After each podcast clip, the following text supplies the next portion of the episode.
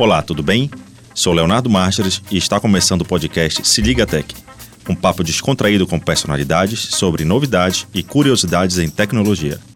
Neste primeiro episódio, vamos falar sobre transformação digital, o que é, quais os benefícios, tendências e setores impactados, bem como o impacto social em geração de novos empregos. Essas e outras perguntas iremos fazer para o nosso convidado, Álvaro Ramos, especialista em transformação digital. Oferecimento Unicesumar a melhor EAD do Brasil. Agora só falta você. Vem para EAD Unicesumar e faça a graduação dos seus sonhos com condições imperdíveis durante o curso todo. Estude com material didático gratuito e exclusivo, professores, mestres e doutores, apoio de tutores para suas atividades e muito mais na melhor EAD do Brasil. A EAD Unicesumar tem mais de 80 graduações para você escolher. Ainda dá tempo. Inscreva-se pelo WhatsApp 91 98406 3420. Nós estamos aqui com Álvaro Ramos, que é especialista em transformação digital. E diga aí, Álvaro, como é que a gente pode melhorar aqui a vida? Olá, me chamo Álvaro, como o Leonardo já apresentou. Eu sou especialista em transformação digital e hoje recebi o convite para conversar um pouco mais sobre transformação digital no conceito empresarial. Perfeito, Álvaro. Explica para gente o que, que seria transformação digital. Bem, então, Léo, a transformação digital, na verdade, é um processo em que a empresa implementa o mindset digital em todos os setores, não importando qual produto ou serviço oferecido. Ele pode ser o menos tecnológico possível. O que interessa são os processos utilizados na sua produção e comercialização e se eles obedecem à lógica do mundo digital. Perfeito, Aura. Então a gente pode entender que a transformação digital ela ocorre nos processos e também nos serviços de uma, de uma da, atualmente da, da, das empresas, ou seja, ela vai justamente modificar a mentalidade, criando uma nova, uh, digamos assim, cultura. Seria isso? É isso mesmo, Léo. O importante a se pensar é se os modelos de produção e comercialização obedecem à lógica digital. E quais são essas lógicas? São de mudanças rápidas, de flexibilidade, de respostas instantâneas aos processos. Show de bola, Álvaro. É, uma perguntinha mais aqui, só para entender. Quais são os pilares que a gente poderia, uhum. então, ter definidos por uma transformação digital? Então, Léo, podemos falar de cinco pilares importantes para a transformação digital. Primeiro, foco no cliente. Ainda que a experiência do cliente não seja a única razão para se investir em transformação digital, é inegável que a audiência exerce um papel fundamental no sucesso de um negócio. Ela é razão de ser de qualquer empresa. Por isso, as ações devem ser sempre no sentido de compreender melhor o público-alvo e quais são seus anseios e vontades. Segundo pilar, mercado. É, junto com a transformação digital veio uma série de outras mudanças. A maneira como enxergamos a concorrência, por exemplo, foi alterada. Ferramentas, plataformas digitais e novas tecnologias que, possibilitam um contato mais direto com o público passaram a ganhar muito mais espaço. Terceiro é dados. Dados são fontes ilimitadas de informação, e o grande desafio deles é estar em converter esses dados em informações relevantes para que sirvam de tomadas de decisão mais estratégicas. Por isso, esse elemento é considerado um dos fatores mais importantes da transformação digital. O quarto pilar é a inovação.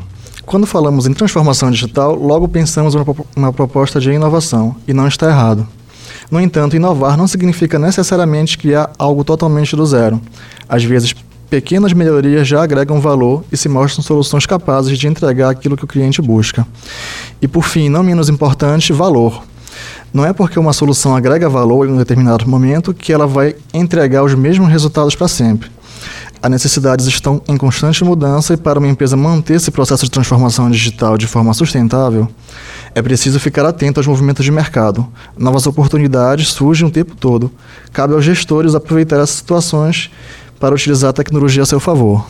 Então a gente pode perceber que esses pilares, na realidade, não são tão difíceis assim de serem alcançados. É, com isso, acredito que a gente consegue até fazer com que o próprio empresário, as empresas ou quem queira realizar uma transformação digital consiga realmente fazer a, a, de uma forma mais simples, simplificada, acredito eu. Então eu, eu acho que seria muito bom a gente, se você puder falar para a gente, Quais são os setores que poderiam ser impactados? Que isso faz com que a gente possa até dar alguma ideia para quem estiver nos ouvindo para ver, não, opa, eu tenho condição de fazer uma transformação digital. Então, Léo, um dos principais setores impactados pela transformação digital é o setor de negócios. É interessante pensar como a transformação digital pode impactar as mais diversas áreas da sociedade. Um mundo dos negócios, por exemplo, talvez seja aquele que mais seja possível observar essa transição.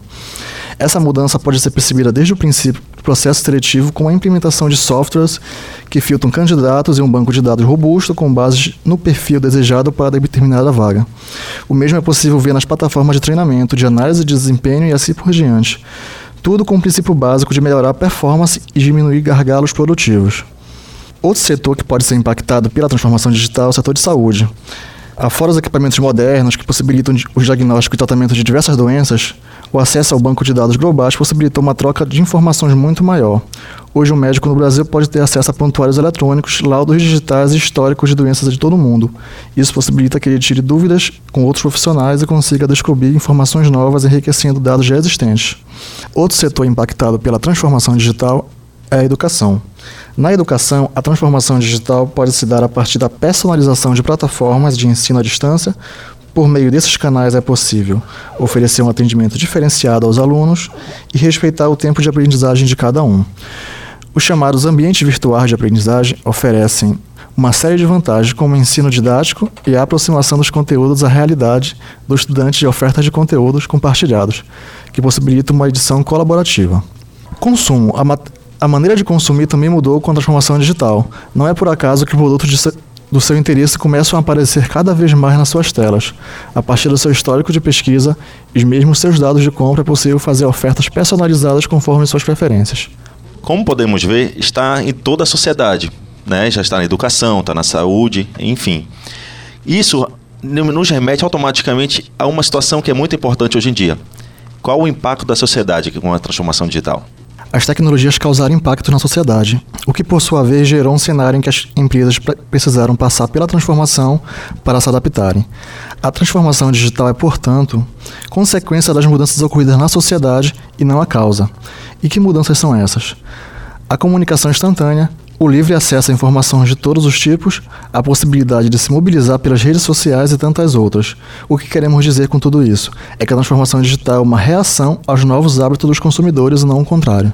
Certo. Então a gente pode entender uma situação então aqui que por se tratar de sociedade e essas mudanças ocorreram, necessariamente teremos que ter uma nova gama de profissionais entrando no mercado, correto? Então, como é, vamos dar uma, uma dica por aqui é, quais são as tendências dessa transformação digital? Certo, Léo. Ah, além de, da consolidação de ferramentas já conhecidas, como por exemplo a internet das coisas e a inteligência artificial, começam a surgir outras novidades, como internet de comportamento. É, a internet de comportamento é onde cada vez mais as empresas buscam pessoas que possam engajar outras pessoas a, a consumir determinados conteúdos.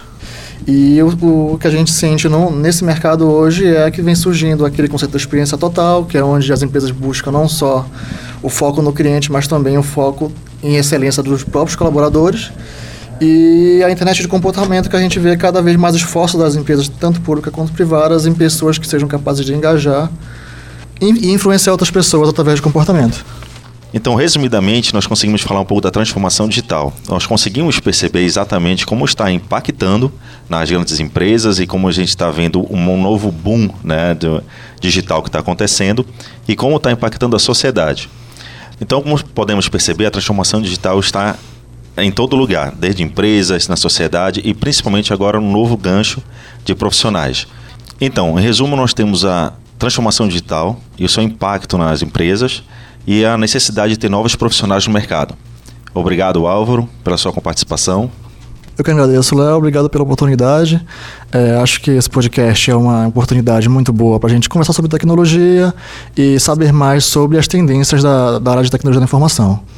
Obrigado a vocês que nos ouviram no podcast e não esqueçam do próximo podcast terá o tema Profissionais do Futuro. Até o próximo podcast. Obrigado por acompanhar o podcast Se Liga Tech. Te espero no próximo episódio com mais novidades em tecnologia. Até breve. Oferecimento Unicesumar, a melhor EAD do Brasil.